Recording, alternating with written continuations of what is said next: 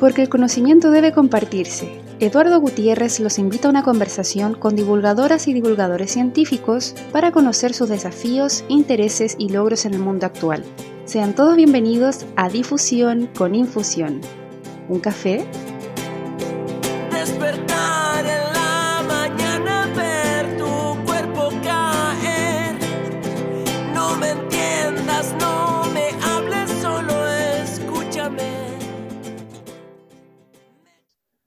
Hola a todos, ¿cómo están? Bienvenidos a un nuevo capítulo de Difusión con Infusión, eh, hablando nuevamente sobre difundir conocimiento, ciencia, historia, humanidades, etcétera, etcétera.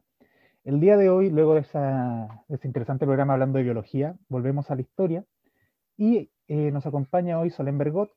Solén es eh, en historia por la Universidad Católica y por la, Universidad París I, el Panteón La Sorbonne y también es directora de la eh, carrera de Historia de, la Universidad Andrés Bello. De hecho, eh, Universidad de la Salí, Solén fue mi, profesora de, metodología, si no me equivoco, de preparación de tesis, se llama el ramo en esa época. Eh, así que vamos a volver un poco a la, nostalgia. Y bueno, la invitación a Solén nace justamente por un proyecto que ha levantado muy recientemente, llamado Iniciativa Rasuris, en Instagram, eh, y sobre esto y otros temas vamos a estar conversando el día de hoy. Solén, bienvenida al programa. Gracias por aceptar la invitación. Muchas gracias, Eduardo. Eh, hacer el alcance de que Eduardo era muy buen estudiante. Así que me da mucho gusto verlo como seguir con, digamos, el camino eh, académico, haciendo hoy en día su, su tesis. Y gracias por la invitación y un gusto estar aquí contigo. muchas, muchas gracias. Em, bueno, Solén, para comenzar, eh, conversamos un poco sobre tu proyecto. Explícanos, eh, saber, ¿qué, es la iniciativa Rasuris, cómo nace esta idea y, digamos, qué hay detrás del proyecto mismo de lo que existe en Instagram. A ver, eh, Iniciativa Errázuriz es finalmente es una investigación sobre el, pintor eh, José Tomás Errázuriz Urmeneta, eh, que digamos, nace en 1856, muere el 1927, como para dar una, idea como de, de, periodos en el cual está como desarrollando esa actividad artística. Eh, y finalmente es un proyecto que un poco sigue una de las líneas que desarrollé en mi tesis doctoral, que era sobre la familia Gerrardus eh, Urmeneta, eh, y en, en, la cual, digamos, abordaba, entre otros temas, eh, el tema finalmente de la relación de esta familia con las prácticas artísticas. Entonces ahí había desarrollado una primera como una primera idea de cómo él trabajaba como pintor, qué significaba la pintura para él, etcétera, etcétera. Y bueno, en fin, te vas a dar cuenta en un par de años, uno termina la tesis, eh, uno deja un poco de, lado la tesis, eh, pero hay siempre como cosas de la tesis que van rondando, digamos, en la, en la cabeza del investigador. Eh, y durante la pandemia el año pasado decidí retomar un poco este tema, también porque necesitaba como oxigenarme de eh, otros proyectos, de la realidad de estar en casa, sobrellevar, digamos, eh, vida familiar, vida laboral. Eh, y finalmente fue un poco como, desde un punto de vista más personal, como una especie de vía de escape. Y ahí, digamos, empecé a, retomar esa investigación. entonces, eso es como un poco el, el contexto en el cual retomo un poco esa, esa, esa idea, esa búsqueda y pensando también en todo el problema de acceso a los archivos, que sabemos todos que estamos eh, muy limitados eh, en los últimos años y medio en ese sentido. Ha sido muy duro, creo yo, para, para todos. Eh, y decidí optar finalmente por un medio de búsqueda que fuera como digital. Eh, que no impide que haya ciertas formas también de, de, búsqueda como presencial, pero, pero es más bien como digital y también permite como eh, acceder a otro tipo de público. Entonces, eso es como un poco la, la idea general del, del, proyecto. Sí, sí, me... es interesante que lo menciones porque efectivamente, bueno, el proyecto de Razuri, cierto, es un Instagram, eh, así se muestra como de cara al público, es un Instagram en que efectivamente yo lo, empecé a ver sin saber de qué era, que era un proyecto tuyo en, en lugar. Y, lo encontré interesante porque justamente se dedicaba a subir estas pinturas de, em, de José Tomás de Rasuri, eh, diciendo como, esta pintura está en tal museo o está pertenece a tal colección o esta pintura se sabe que existe, pero no sabemos dónde está, cualquier información de otras pinturas. Entonces, eh, era un proyecto que eh, en un momento, como dices tú, partiendo un poco de, intereses anteriores, tomó unos ribetes bastante interesantes para gente que em, no suele quizás asociar la, investigación tanto con el arte. O sea, la historia del arte siempre se ha visto o, tiene esta imagen general como una suerte de, ¿cómo decirlo? Como una, un, acercamiento más snob, como para la gente más, no es tan intelectual de cierto punto de vista como que la, gente no lo asocia con la carrera académica, sino más bien con un, gusto artístico. Cuando por el contrario, ¿cierto? El ver estas pinturas, el estudiar estas pinturas también te puede acercar eh, tanto a la época como al pintor y a lo que significa también estudiar a las familias de élite. Eh, en ese sentido es una, una investigación bastante interesante la que, la que presenta aquí.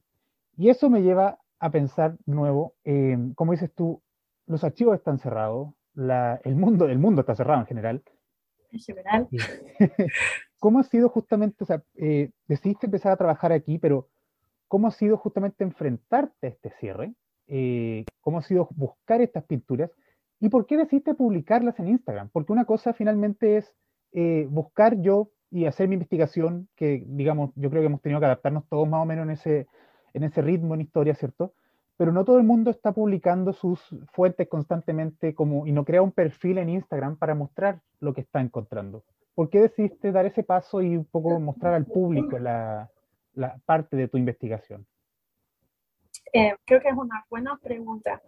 Eh, no le digáis a un historiador del arte que su trabajo no es académico. No, no digo que no lo sea, digo que es la imagen que se tiene.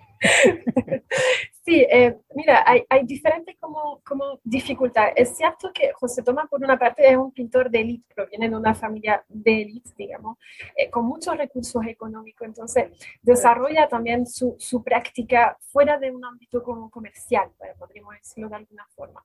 No necesita de vender su pintura como para sobrevivir, sino que tiene otras como fuentes de, de ingreso. Entonces, eh, eso creo que es como también digamos que me, me, impulsó quizás a buscar también un cierto como público. Eh, por esta razón, eh, también es un pintor que eh, no tiene muchas obras en museos públicos. Entonces, finalmente, su producción la voy a encontrar más bien en colecciones privadas. Entonces, ¿cómo accedo a esas colecciones privadas? De partida, porque efectivamente no soy historiadora del arte, eh, no hago investigación en arte eh, en general, entonces eh, tampoco soy gestora, por ejemplo, de, de, exposiciones, etcétera, donde finalmente uno adquiere también ciertos contactos dentro de los coleccionistas privados que pueden ayudar a rastrear finalmente la obra. Entonces, eh, la verdad es que el año pasado empezamos a potenciar eh, el Instagram de, la, licenciatura que, teníamos. Eh, aprendimos a usarlo porque la verdad es que lo gestionamos con la profesora Javiera y, y éramos muy básicas en términos como tecnológicos y de redes sociales. Eh, y hemos aprendido qué se publica, a qué hora se publica, en qué formato, si vas en historia, si vas en la publicación, o sea, en fin, todos esos como tips que finalmente uno eh, vas aprendiendo un poco en la marcha. Y cuando pensé en el proyecto de iniciativas de Fasturis, me dije, a lo mejor sería bueno intentar algo nuevo, algo diferente, algo también que me salga a mí de mi zona de comodidad. Eh, a mí me gusta aprender nuevas cosas. El año pasado también eh, entre los profesores de la licenciatura tomamos clases, eh, un diplomado de, de humanidades digitales.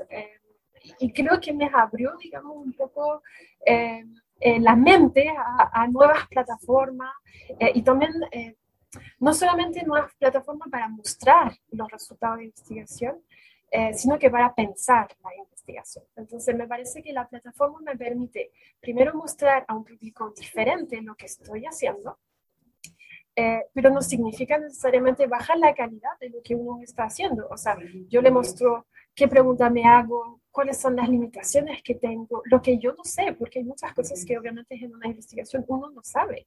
Eh, y no está mal no saber, digamos, eh, pero sí está, creo yo, desde un punto de vista como intelectual y de honestidad intelectual, también mostrar lo que uno no sabe y lo que uno está, digamos, buscando responder digamos, eh, todas las, limitaciones que tenemos. Eh, y por una parte es acceder a un público como diferente, eh, que pueda tener informaciones que finalmente insumar al proyecto. Entonces, yo creo que está como un poco en la elección del Instagram pensando, pensado, digamos, desde esas dos como vías. Primero un público diferente y fuentes diferentes ahí, ahí, viene como un poco eh, la idea de, del Instagram. Ahora, debo admitir que yo cuando hice la primera publicación, eh, de partida, por ejemplo, eh, era demasiado larga. la escribí como si fuera, digamos, un paper ahí en un Easy. todo mal, o sea, realmente partí muy mal y hubo que rehacer, digamos, toda la, toda la redacción. Y también es como algo eh, es interesante de hacer, decir, oye, yo estoy escribiendo como académico eh, el 90% de mi día. Eh, ¿Cómo me comunico con alguien que no es mi público como normal? Entonces, creo que eso también es, como un desafío, pero también algo como, como, como interesante también de, de, trabajar, digamos, de tomar conciencia de que uno no puede escribir, digamos, eh, siempre planteando hipótesis y cómo planteo mi hipótesis, y etcétera. Entonces, creo que es como algo, desde un punto de vista como eh, eh, personal, como muy interesante. y cuando partí este proyecto, claramente también pensaba que a lo mejor iba a interesar como 50 personas, eh, y me he dado cuenta que hay, hay más intereses, que hay más gente interesada que, que eso. Entonces también me dio, me dio gusto, digamos, ver que realmente uno puede eh, trabajar la investigación, mostrar la investigación, que también sean cosas de, digamos, de calidad eh, y que llegue a más gente. Creo que eso también lo olvidamos quizás en el transcurso de una carrera como más académica. Sí, sí, es interesante, como dices tú, no solo cierto el 90% del día, finalmente los, cuatro o cinco años que uno está estudiando cierto la licenciatura, después el magíster, después el doctorado, finalmente es aprender a escribir como historiador. Y de pronto nos enfrentamos a un mundo que en verdad no entiende lo que queremos decir, porque no porque el resto del mundo sea tonto, sino porque al final el, el lenguaje que uno usa es muy demasiado específico. Finalmente aprendemos a usar conceptos que engloban siete ideas con el fin justamente de, poder discutir como en un tono más intelectual, pero a la hora de explicarlo son una foto o en, una, un texto para, para, niños, por ejemplo, o para público general, se pierde esa fuerza, no, no, no, no, no tiene ningún sentido. Eh, no, y de repente somos incapaces de hacerlo, como que nos bloqueamos. Eh, y es, es como, wow, o sea, no puedo estar hablando a, a, gente como fuera de mi, de mi círculo finalmente. Hay que aprender a comunicar de forma diferente. O no podemos contar una historia sin tener que hablar media hora de un contexto previo que, que hay que aprender a saltarse de pronto para, poder darle fuerza al mensaje. No, nos volvimos muy aburridos en algún momento, creo yo. Pero no olvidamos que el resto de la gente no comparte finalmente la pasión que uno tiene por la historia porque sí. hay un, ¿no? Y, sin embargo hay mucha gente que, que, ama la historia, que les interesa la historia, pero que nos encuentra demasiado inteligible, finalmente, como que no, no logran entendernos. Y yo creo que ahí es donde nosotros como, como historiadores también tenemos que, que, trabajar en eso y, aprender a comunicarnos mejor, porque, porque creo también que perdemos fuerza finalmente como, como, como profesionales eh, y, como ciudadanos a veces. Eh, eh, por esa razón. Sí, sobre eso mismo comentaste que el, bueno, el año pasado tomaron ciertos eh, los profesores algunos cursos de, mm, historia digital o como de, comunicación digital, porque el mundo se volvió digital, o sea, ya venía siendo digital, pero de, un día para otro estamos todos digitales. No, no, sé, yo no he visto a mis alumnos, claro, hace un año. Eh, eh, bueno, en general Andrés Bello, ¿cierto? La otra universidad chilena más o menos lo mismo. Son, creo que ninguna ha vuelto a clases presenciales desde el año pasado muchas de ellas ya venían desde el 2019. Entonces, finalmente, enfrentarnos a un mundo que cambia completamente nuestra forma de no solo de, hacer nuestro trabajo como historiadores, sino de enseñar historia. Eh, en ese sentido, considerando justamente esto que mencionabas de eh, buscar nuevos desafíos, ¿cómo ha sido para ti personalmente adaptarte justamente a esto, más allá quizás del, solamente del proyecto de Instagram, ¿cierto? Sino de impartir conocimiento digitalmente, considerando la pandemia sobre todo. Sí, eso ha sido como un gran desafío y yo creo que ha sido un desafío para todos los profesores desde lo más básico hasta los universitarios. Cómo utilizamos la tecnología para que sea una herramienta eh, finalmente para transmitir conocimientos, para transmitir eh, ideas, para transmitir metodologías de trabajo. Eh, a mí yo debo admitir que me, me ha cansado mucho esa, como, esa transformación. Pero bueno, hubo que adaptarse también porque pues, hay, hay, hay estudiantes que hay que formar y nosotros tenemos un deber para con esos estudiantes. Entonces, si hay que ponerse creativos y hay que emplear otras metodologías de trabajo, digamos, bueno, hay que hacerlo. Por ejemplo, una gran lección es que claramente no podemos estar dos horas y media hablando por la cámara, digamos, eh, pensando que nos están escuchando como si los tuviéramos frente en el aula. Entonces, una primera lección es que claramente hay que acortar, digamos, las clases como eh, eh sincrónica eh, y hay que desarrollar otras herramientas eh, que pueden ser grabar cápsulas, hacer ejercicios, mandar material, etcétera, y finalmente un poco diversificar la forma en que creo yo abordamos la pedagogía finalmente, independiente, repito, como del, del nivel es más difícil, obviamente, si estás hablando de chicos de 5 o 6 años. O sea, yo tengo a mi hijo de 5 años eh, y el año pasado eh, no, no lograba concentrarse media hora, digamos, en una plataforma con su profesora. No lo lograba. Ahora está un poco más grande y lo logra, pero, pero eh, no es la misma calidad y la profesora hace todo el esfuerzo y, yo la veo luchar con los niños y igual aprenden, pero, pero es un sacrificio enorme. Yo creo que en la, en la universidad estamos frente a, a, gente mayor, digamos, eh, que ya tiene un cierto desarrollo como eh, intelectual, de trabajo, etcétera. Eh, entonces se nos hace más fácil, pero yo realmente me saco el sombrero para los profesores ahí como en, en ahí en los kinder, en los básicos, eh, que eh, hacen todo su esfuerzo para que los niños aprendan a pesar de estar en una situación como, como adversa.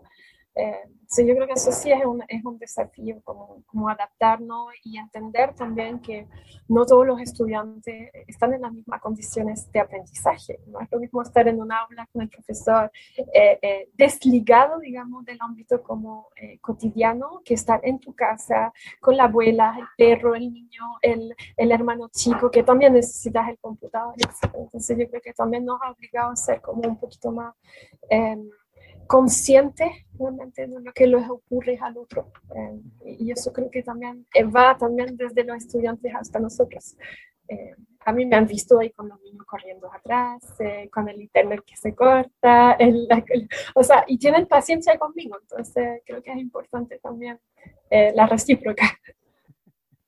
Sí, sí, yo creo que es interesante yéndonos a la idea de la, la divulgación, digamos, yo creo que es interesante justamente eso que dices tú de considerar el hecho de las características personales de cada, de cada persona que está viendo, la persona de cada persona, entonces súper bien, de, que está viendo nuestros medios, porque finalmente, como, volviendo a lo, que decía, ¿cierto? La, enseñar en un aula de clase y en, por internet es un lenguaje distinto, son técnicas distintas, y asimismo, enseñarle a una persona que se educó para entender eh, qué sé yo, la historiografía chilena del, siglo XX, distinto a una persona que tuvo historia en el colegio y después de eso estudió otra cosa, o después de eso no sigue estudiando. Eh, hay que aprender, como dices tú, a adaptar el uso del Internet para la gente. En ese sentido, em, volviendo a lo que, lo que comentaba sobre que ha tenido, tanta gente ha comenzado justamente a seguir tu página y se ha interesado por estos temas, eh, hablemos de la recepción. Eh, ya, parto por la idea de que fue, ha tenido una buena recepción en general, pero ¿cómo ha sido justamente tu experiencia y, tu, y, la, manera de actuar ante estas? Eh, puros buenos comentarios, has, recibido críticas, has recibido preguntas de pronto medias complicadas por Instagram. Eh, eh, te han cuestionado, no sé, por qué pasa con el tema justamente de el doctor en historia usando Instagram para mostrar una investigación. ¿Cómo ha sido tu experiencia en ese, en ese sentido? en general, la, la, la, página ha tenido una buena recepción y creo que hay un nivel de respeto, digamos, entre mi comunidad, para decirlo de alguna forma, eh, que es sumamente agradable. Eh, nos impide que algunos no estén de acuerdo con lo que estoy diciendo o porque también a veces me, me he expresado yo mal. Eh, dije algo de la relación entre José Tomás y el impresionismo y alguien me dijo, ¿sabes qué? No, no es un impresionista. Eh, y empezamos, digamos, y me, dio sus razones y, finalmente pudimos armar un, diálogo y, yo creo que tenía razón, quizás yo me había expresado mal.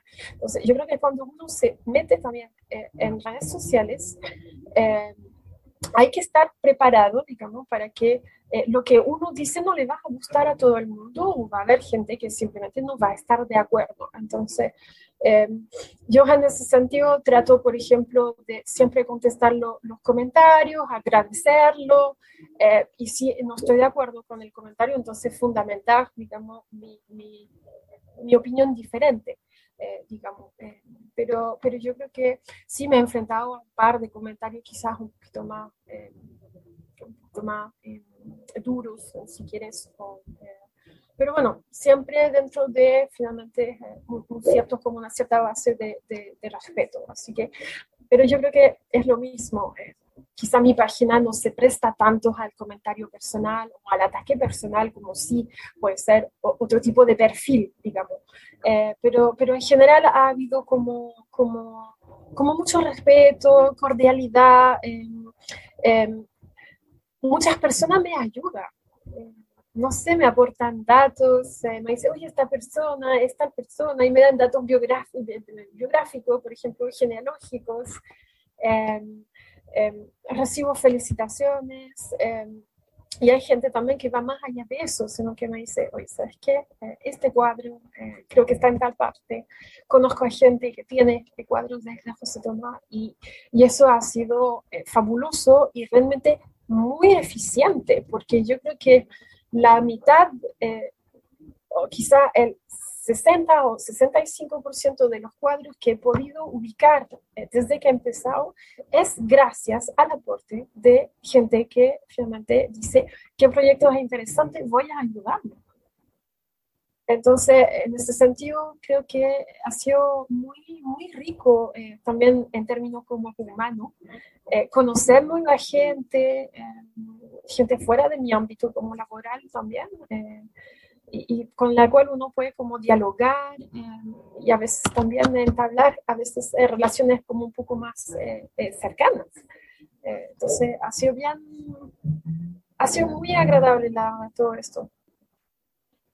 Sí, que es como la, por así decirlo, el problema que tiene el paper finalmente. El, el, paper uno lo escribe 30 páginas, y creo que hoy en día incluso son menos porque no están acortando las palabras, pero, pero sale, uno lo escribe, qué sé yo, en un año, sale el año siguiente, eh, la gente lo lee y se acabó, ¿no? Y, y si es que lo leen, porque a veces queda como para la cita, pero no, tampoco es que la gente lo interiorice en algo por el estilo. Y lo que lo leen suele ser gente que ya uno conoce, porque finalmente lo leen porque el tema es similar. Es difícil que el tema permee a gente muy nueva o gente completamente extraña a lo que uno trabaja. Entonces, en ese sentido, eh, como dices tú, creo que Instagram eh, o las redes sociales en general son una, una buena opción justamente para poder ingresar a nueva gente.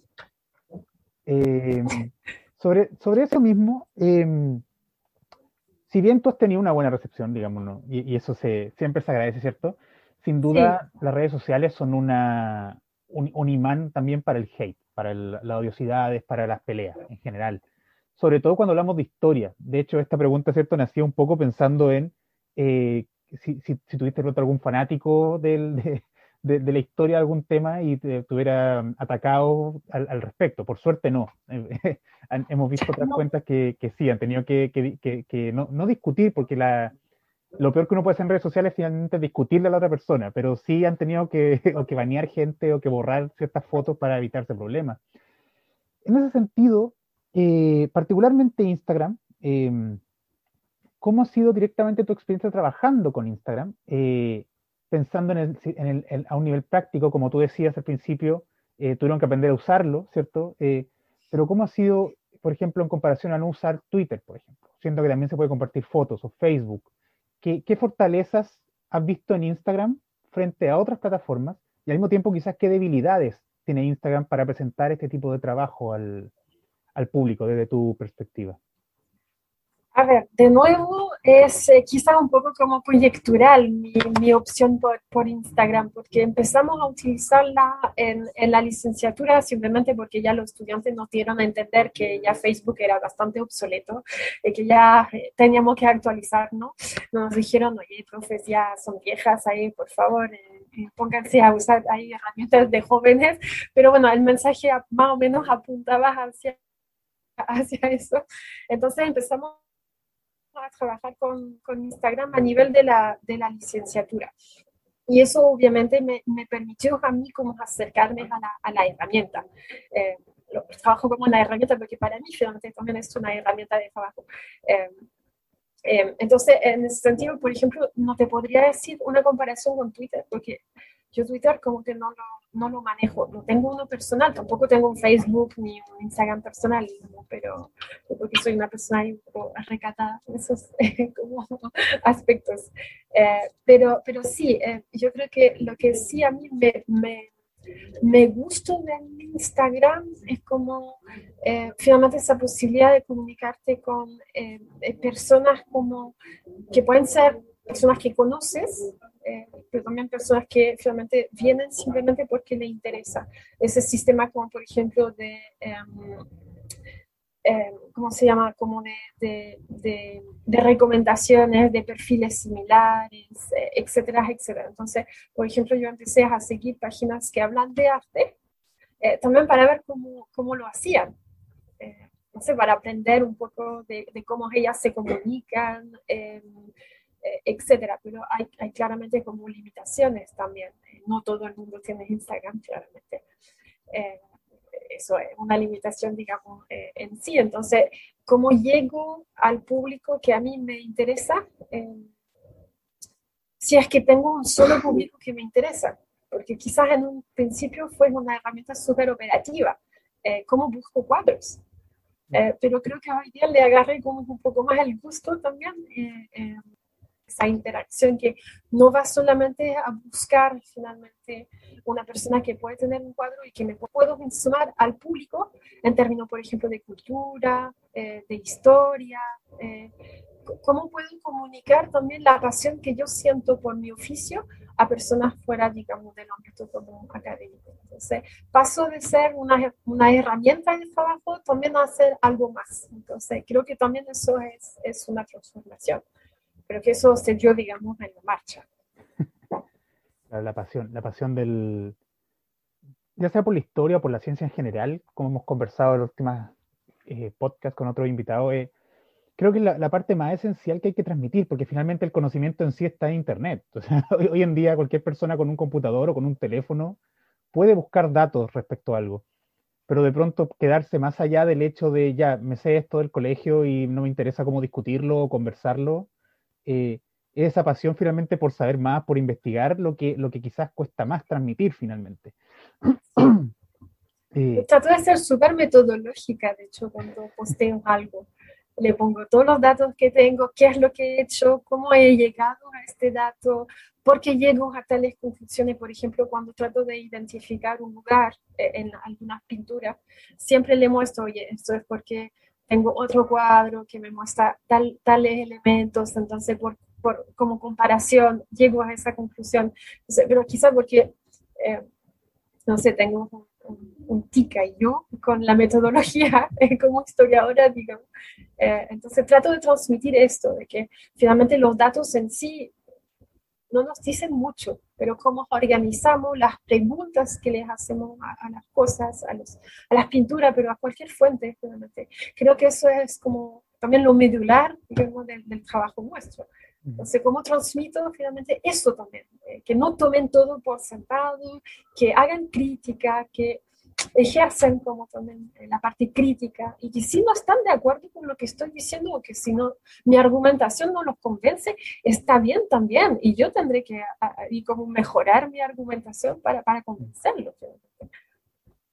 Sí, estaba pensando, me acuerdo, un, subiste un cuadro que decía, este cuadro aparentemente estaría pintado durante eh, la hora de la mañana porque el sol cae de cierta forma.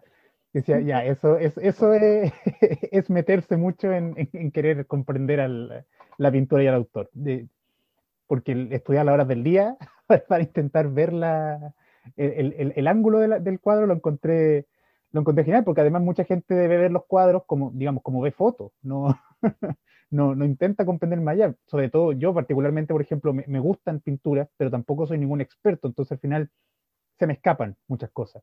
Y ver que de manera sencilla se explican ciertos detalles, se explican, mira este ángulo, mira esto acá, mira este punto que se, se pierde acá.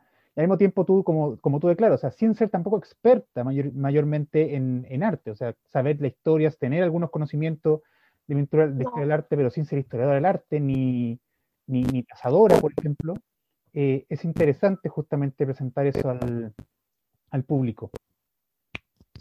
¿Solén? Ah, ¿me escuchas? Lo que es interesante ¿Aló? también, sí, eh, es, sí te escucho. Ah. Eh, sí, lo, lo, que es interesante es acá, ¿sí? Sí, sí. Ahí, sí. Espera, dame, dame, un segundo. Dame, dame, no, dame un sí. segundo para, para, poder marcar. Sí, sí, dale, porque ahí tuvimos un problema en, la, en internet. Ahí. Dale. Lo que es interesante, eh, como bien dices, es que yo no soy experta tampoco en arte. Me, me encanta el arte, me apasiona el arte. Eh, de hecho, antes de estudiar historia, eh, bueno, aparte de que estudié un año de químico farmacéutico que no tenía nada que ver, eh, y después dije, no, eso no es lo, mismo, lo mío, tengo que volver a lo que sí me, me gusta, que es la historia. También tuve la duda de si entrar a la historia o entrar a la historia del arte. Entonces, eh, el arte siempre estuvo como dentro de mis preocupaciones como personales, podríamos decir, si sabemos que todas las investigaciones igual parten desde algo personal. Eh, pero recibo eh, eh, también comentarios y ayuda de eh, historiadores del arte.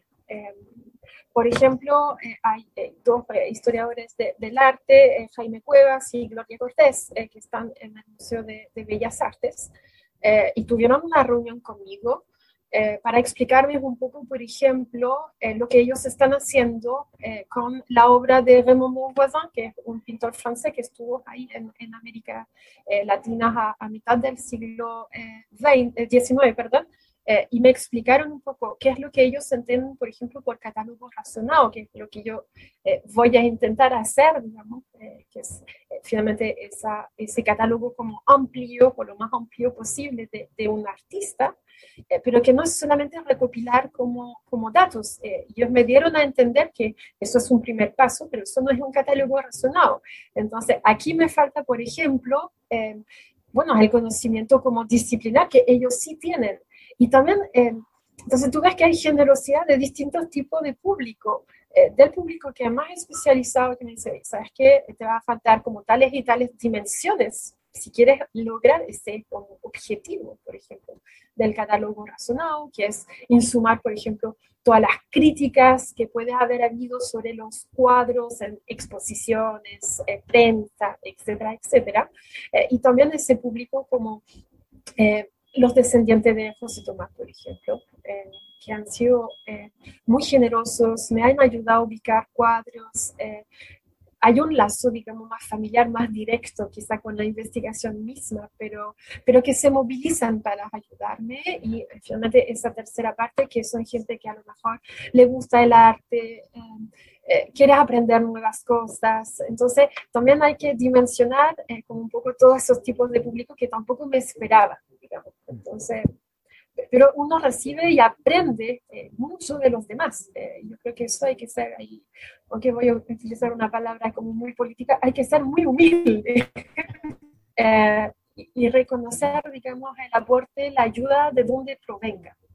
-huh. En política, sí. que quede claro. Sí, el problema es que la, la humildad está un poco manchada como, como palabra. Sí, tiempo. sí. Con abertura de espíritu, si quiere.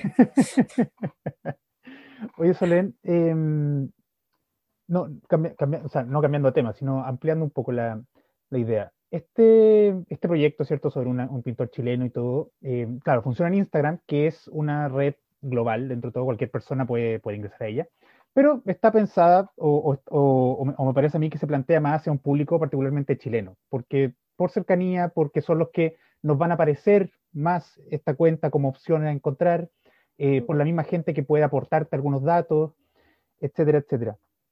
Eh, en ese sentido, y, y, tú, ¿cierto? Como francesa, para el público, si no se han dado cuenta. Yo creo que se habrán dado cuenta. eh, ¿Cómo ves justamente en términos comparativos el, el trabajo de difusión eh, científica e histórica particularmente, ¿cierto? En Chile, en general, en cualquier red que, podcast, YouTube, eh, documentales, incluso televisión, versus, por ejemplo, lo que ocurre en Francia. Eh, pensando, por ejemplo, En, este podcast que tenía, eh, ay, se me escapa ahora el nombre, pero la, fábrica de la historia, que lo, hacía la, ay, siempre se olvida el nombre de esta autora, la que escribió La atracción del archivo. Arlette Farge. Arlette Farge, que tenía este podcast de la, fábrica de la historia, eh, que conversaba semanalmente, ¿cierto? Y que es, como una suerte de, de, ejemplo incluso para lo que hacemos, por ejemplo, el Café con Historia. ¿Cómo, cómo ves tú esa comparativa o esa, esa visión que se tiene de, de la difusión en ambos países? Pues creo que es una, una pregunta ahí que quizás merita como otro ahí, capítulo de, de podcast de ustedes. Eh, mira, yo creo que eh, es comparar como dos situaciones que son eh, muy distintas, eh, simplemente porque también los sistemas como educacionales eh, en, Chile y en Francia son, son bien diferentes. Entonces yo creo que quizás hay más interés, por ejemplo, en la, en la educación artística, por ejemplo, en, en, en, Francia. Yo, yo, veo, por ejemplo, mis, hijos que están, digamos, en, la alianza, que por ende reciben una educación ahí como más bien francesa en el programa que, que chilena. Eh, y le enseñan eh, quién es Van Gogh, quién es Kandinsky. Eh, hay, hay como un interés, digamos, por la cultura, los llevan a museos, etc. entonces, creo que hay como, como un enfoque, digamos, quizás de una educación como más, más integral o que integra como mayor mayor perspectiva, mayor como niveles de perspectiva, no solamente en aprender a sumar, a estar, que, que son conocimientos eh, importantes, eh, eso no lo niego, pero eh, que nos abarcan, digamos, quizás todas las como dimensiones del ser humano. O sea, yo creo que si hay algo que nos caracteriza como, como como grupo finalmente es también eh, nuestro interés por el saber, por el conocimiento, por la expresión artística, eh, etc. Entonces, me parece que eso es como una diferencia eh, fundamental y, finalmente toda esa dimensión de la música también. mayor énfasis en el, en el deporte, etc. También nos hace personas como más, más completas creo que nos no ayuda a conectar, digamos, cosas sabemos que el sistema educacional en Chile es complejo, eh, tiene muchas falencias, no significa que hay que partir de cero, eh, porque ningún sistema parte de cero, eh, pero sí hay un margen, digamos, de, de, progresión y hay brechas que son indudables entre un sistema público, el sistema privado, etc. y que finalmente también redundan en la gran brecha ahí entre, sectores, eh, entre barrios eh, eh, y la gran desigualdad que, digamos, podemos percibir en la sociedad chilena y que, bueno, digamos, una epicresis, digamos, fue, fue, fue el estallido social. la, la, pandemia probablemente vino a poner una pausa sobre este movimiento, es muy probable que eso va a resurgir, porque creo que es una inquietud muy profunda. Entonces yo creo que finalmente esa diferencia del abordaje eh, de la cultura eh, finalmente es también parte de, este problema y que eh, pensar el arte, la cultura como algo, algo de élite es, está mal enfocado. La, la, el arte y la cultura es de todos para todos. Y yo creo que lo bueno de lo digital es que también nos muestra eh, que de dónde estés tú, si estás interesado, puedes acceder a esto. Eh, porque también de, yo creo que la agenda digital digamos, a nivel global también enfoca a eso, a que todos podamos tener un mayor acceso a los recursos, digamos, y no hablo solamente como historiadora y de tener acceso a mayor, digamos, repositorio en el Archivo Nacional, etcétera, que es un desafío de ellos y esto yo creo que todos estamos de acuerdo sobre eso, pero como finalmente mostramos la cultura a todo el mundo y demostramos que no es algo que pertenece solamente a un sector de la población. Pero cómo lo mostramos, eh, qué uso le damos, etcétera, etcétera, también eso es un desafío. yo creo que es, como, es muy complejo finalmente y probablemente abordo un por ciento de la dificultad que es. Sí, no, en ningún caso queremos resolverlo aquí. No, no, no, y no soy nadie para resolverlo tampoco. Pero, pero toca un punto importante, sobre todo cuando hablamos de arte, ¿cierto? Porque justo mencionaste el, estallido social, me puse a pensar en, en, la, en la, estatua destruida o los monumentos vandalizados y finalmente era, el comentario por una parte era, eh, pero ¿cómo es posible que no respeten su cultura? Y finalmente es como, claro, porque esa cultura no, no les dice nada a esas personas, ¿no? Porque finalmente no, nunca ha sido... O le dice algo malo. Claro. O le dice algo malo. Claro, O lo interpretan como un símbolo de algo que... Pero bueno, los símbolos sabemos que se pueden interpretar de varias formas. Claro, entonces, esa, esa visión, como dices tú, de, de, la educación chilena, que no, como dices tú, no es ningún secreto finalmente, que, que está enfocada particularmente en, eh, o en matemáticas o en, o en lenguaje, no, pero el, ya lo vimos el, 2000, el mismo 2019, poquito antes del estallido social, hubo un pequeño estallido historiador ahí protestando, ¿cierto? Porque querían eliminar historia, arte, educación física, música de los colegios. Eh, después pasó con la pseudohistoria, que como que se, que, que como no, recuerdo cuál fue el problema, pero como que se perdió, la gente le resolvió mal. Eh, no sé, parece que se dio a conocer la prueba antes de tiempo y por ende no, se, no, se dio. Sí, se filtró, eso, justamente. Sí, yo creo que eh, aquí hubo una conspiración contra nosotros. sí, pero finalmente es la idea del desprecio un poco a esta, como dices tú, educación integral, eh, fomentando lo que sería como los conocimientos más duros, de cierta forma, eh, más técnico. Pero no podemos formar solamente seres humanos técnicos. Porque seres humanos técnicos también después se desconectan del resto y no aprenden la empatía, no, no aprenden el deber cívico, y eso son cosas fundamentales. O sea, somos seres que vivimos en grupos, en sociedades. Entonces, si nos respetamos a otro, si no vemos que nuestra libertad sí llega hasta donde empieza la de los demás, pero que hay que pensar en el otro. Eh, entonces, entonces tenemos situaciones que son muy complejas porque nos volvemos todos como muy individualistas, pero eso ya es una opinión, digamos, eh, más personal, no como historiadora.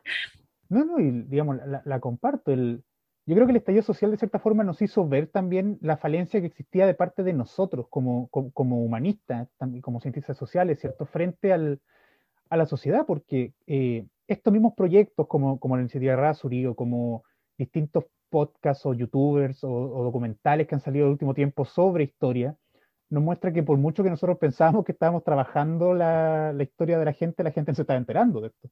Eh, ¿Y de qué sirve finalmente el conocimiento si el conocimiento no se comparte? Como dices tú, más allá de, o sea, ¿de qué sirve pensar que la cultura pertenece a una élite particular, una élite ya sea económica, una élite política o una élite eh, académica? Cultural a veces, sí. Entonces finalmente se, se estanca, ¿cierto? Y bueno, es un, es un, problema resolver que ojalá ir resolviéndolo lo más pronto posible. Bueno, toda esa como tendencia finalmente de la historia como pública, eh, yo creo que eso eh, es algo que tenemos que repensar y repensar en grande. Yo creo que aquí hay una línea, digamos, eh, que quizás nos va a ayudar a, a, comunicarnos mejor, más allá, digamos, de lo meramente académico. Que finalmente, no porque uno comunica con un público mayor, no puede comunicar con un grupo más, más restringido, sino que tenemos que aprender las dos competencias. Pero, y en ese sentido, eh, eh, tú personalmente, por ejemplo, has, participado bastante en el ámbito público, y esto no es reciente. Eh, constantemente has estado publicando alguna columna en, en, algún diario o recibiendo alguna entrevista de algún periódico justamente por lo que ocurre, y hace unas dos semanas, por ejemplo, participaste en un, en un live, ¿cierto?, en Instagram, eh, conversando también de tu, de tanto del proyecto como de ahora el, el fondo en el que estás sobre la, mm, la colección eh, Isaguirre, si no me equivoco. La, sí, es un fondart. Un fondart, claro. Sí. Eh, también en la hora del museo, hablando de esto. ¿Cómo ha sido eh, justamente esta, mm, esta, exposición pública, esta, esta llegada al, al, al, al, o sea, no llegada, porque ya lleva un tiempo haciéndolo, ¿cierto? Pero ¿cómo ha sido enfrentarte de pronto eh, del, del, anonimato visual que significa el paper versus aparecer la fotografía frente a la, en, en el periódico o directamente en el, hablando en el Instagram? ¿Cómo ha sido enfrentarte a eso eh, en lo profesional y en lo, y en lo personal? Mira, la verdad es que tampoco soy una persona que va a influenciar, digamos, a otras personas. Es como, igual siempre va a llegar a un público más o menos como, como, como acotado. ¿no? no soy una persona pública. Mi hija me decía, oh, mami, eres famosa, te, te, veo aparecer en el Google, por ejemplo. Bueno, bueno en fin, ¿no? eh, siempre va a ser igual un, un, un, un tema como más, más acotado. Entonces, en ese, en ese sentido, a mí me, me, me, gusta hablar de lo que hago porque siento pasión por lo que hago y, y, creo que eso es algo que a mí me gusta transmitir, por lo menos. Eh, entonces, en ese sentido, cuando son temas que siento que puedo aportar algo, porque a veces también puede llegarte como solicitudes de, de, de prensa y, y, uno no, no, sabe a veces eh, de esos temas. Entonces, eh, bueno, hay que también, eh, digamos, a veces hay que, hay que decir que no a algunas como entrevistas que tener humildad. intervenciones, digamos. Eh, porque bueno, en fin, eh, hay gente probablemente mucho más capacitada que yo para hablar de ciertos temas y yo creo que también eh, eh hay que ir a ver una persona que es más experta, porque probablemente vas a lograr un mayor como nivel de análisis y no quedarse en lo superficial, porque quedarse en lo superficial, entonces convocan a cualquier, digamos, historiador y todos podemos hablar de todo, digamos, eh, pero hablar eh, eh, con propiedad, digamos, de un tema que uno maneja con responsabilidad también, eh, eso puede ser como más, más complejo y por eso a veces hay que ¿sabes que sobre este tema mejor eh, ver a alguien pro, proponer a veces eh, colegas que, que, son más, como, más idóneos sea, para contestar esa cosa. Entonces no siento que haya habido como una invasión de mi privacidad en sentido. Eh, no recibo eh, ni cartas de amenaza ni cartas de, de, digamos, de fans, eh, pero sí trato, digamos, de, de comunicar lo que sé a un poquito que sí puede estar interesado. Entonces, si se puede, voy a seguir haciendo porque creo que es una buena forma también de eh, mostrar que los historiadores podemos ser un aporte, digamos, eh, tenemos cosas que decir y, y, mm. y que somos una voz válida, digamos, dentro de, de, del conjunto de, de expertos. Ahí. Sí, esa es una lucha constante, ¿cierto? Como hacer, hacer valer un poco al, al que estudió y, se, y, se, hizo experto en un tema para, para, para, conversar al respecto. También porque finalmente terminamos alejando muchas veces a los que quieren preguntar por lo que dices tú mismo, como el, o hacer que sabemos de todo, o ser tan expertos que no somos capaces de, de explicarlo finalmente al, a un público sí, general. Hay que balancear, digamos, mm. eh, hasta qué punto puedo ser un experto y hasta qué punto es mejor derivar a alguien que sí maneja realmente bien el tema justamente. Oye, Solén, y también eh, a veces es como, faran, como la farándula, a veces como, no sé, no voy a ir a hablar del matrimonio, del divorcio de, de la princesa ahí de Inglaterra, o sea, ¿Para qué? Como que me hagan preguntas muy históricas. Ahí ya, de, de, acuerdo, pero si es solamente para hablar, ahí, bueno, hable, hable cualquier persona. Oye, Solén, eh, para ir, para ir terminando, te quería preguntar, eh, ¿qué se viene ahora? Eh, ¿Qué se viene ahora para ti en el ámbito profesional? Eh, ¿Qué se viene para la misma iniciativa Rasuris? Eh, ¿Qué se viene en, los próximos, en las próximas semanas, más allá de estar todo encerrado en esta cuarentena que no, que no se termina nunca? No, es el problema no termina nunca. Entonces, cuando estás buscando cuadros, lo entretenido de buscar cuadros es encontrar los cuadros y ir a ver los cuadros. Pero en, en cuarentena es muy complicado. Así que Así que he logrado ver algunos como la semana pasada, antes que ahí eh, nos volvieran a, como a, confinar, eh, y seguir buscando, eh, seguir documentando.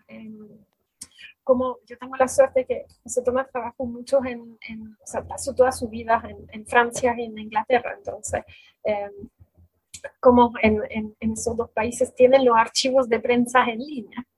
Eh, ahí voy eh, trabajando esa parte eh, mientras sigo buscando, digamos, cuadro, pero debo admitir que ya he llegado a un cierto tope y tengo que ver cómo expando, cómo busco en otras personas, en, en, en otros ámbitos, para seguir como ubicando esa producción. Pero, y estoy viendo también últimamente todos los reversos de los cuadros. Ahí estoy, ahí, locuras ahí personal.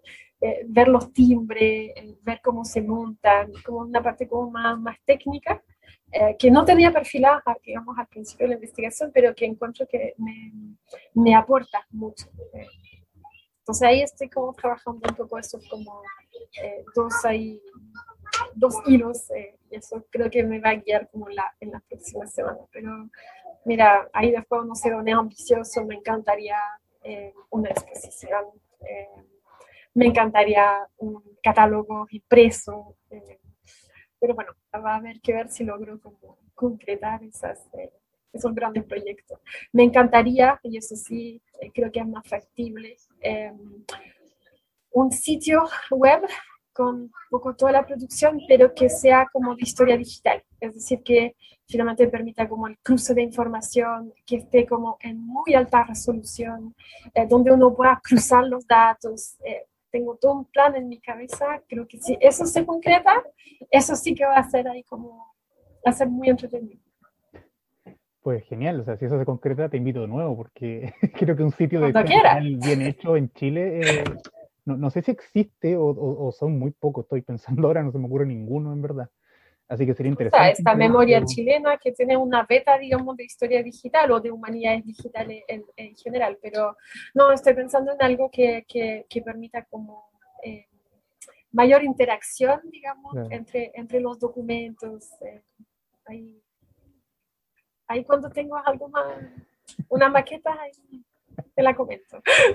Genial, genial. Bueno, Solén, de verdad, muchas gracias por venir a conversar eh, hoy día conmigo. Yo sé que la, por mucho que estemos todos encerrados en la casa, tiempo es lo que menos tenemos actualmente, así que de verdad te, agradezco esta hora que, que, dedicaste a la conversación eh, por presentar tu proyecto y, eso, si quieres invitar a la gente a que te siga, eh, que, cómo, cómo, es el arroba para que te, te, encuentren, de todas formas lo vamos a compartir nosotros en Café con Historia, pero eh, hace una invitación amplia a tus oyentes. Sí, bueno, eh, invitarlos a, ver ahí como a evaluar el, el proyecto eh, iniciativas en, en Instagram. Eh, todos los comentarios son bienvenidos, eh, los aportes, las ayudas, las críticas también. No, tengo ningún problema con eso. Eh, y los invito también a, digamos, eh, disfrutar estos espacios, digamos, que se crean alrededor, digamos, del arte, de la cultura, en diversos como, eh, en diversas como redes sociales. busquen cosas de calidad y traten de ser críticos con lo que, que, leen. Creo que eso es como un poco el fundamento también del oficio del historiador. Perfecto. Y gracias, Eduardo, por la instancia. fue muy entretenida esta hora. De verdad, muchas gracias por venir. Y eso, a los que nos escuchan, nos escuchamos en un próximo Difusión con Historia. Adiós.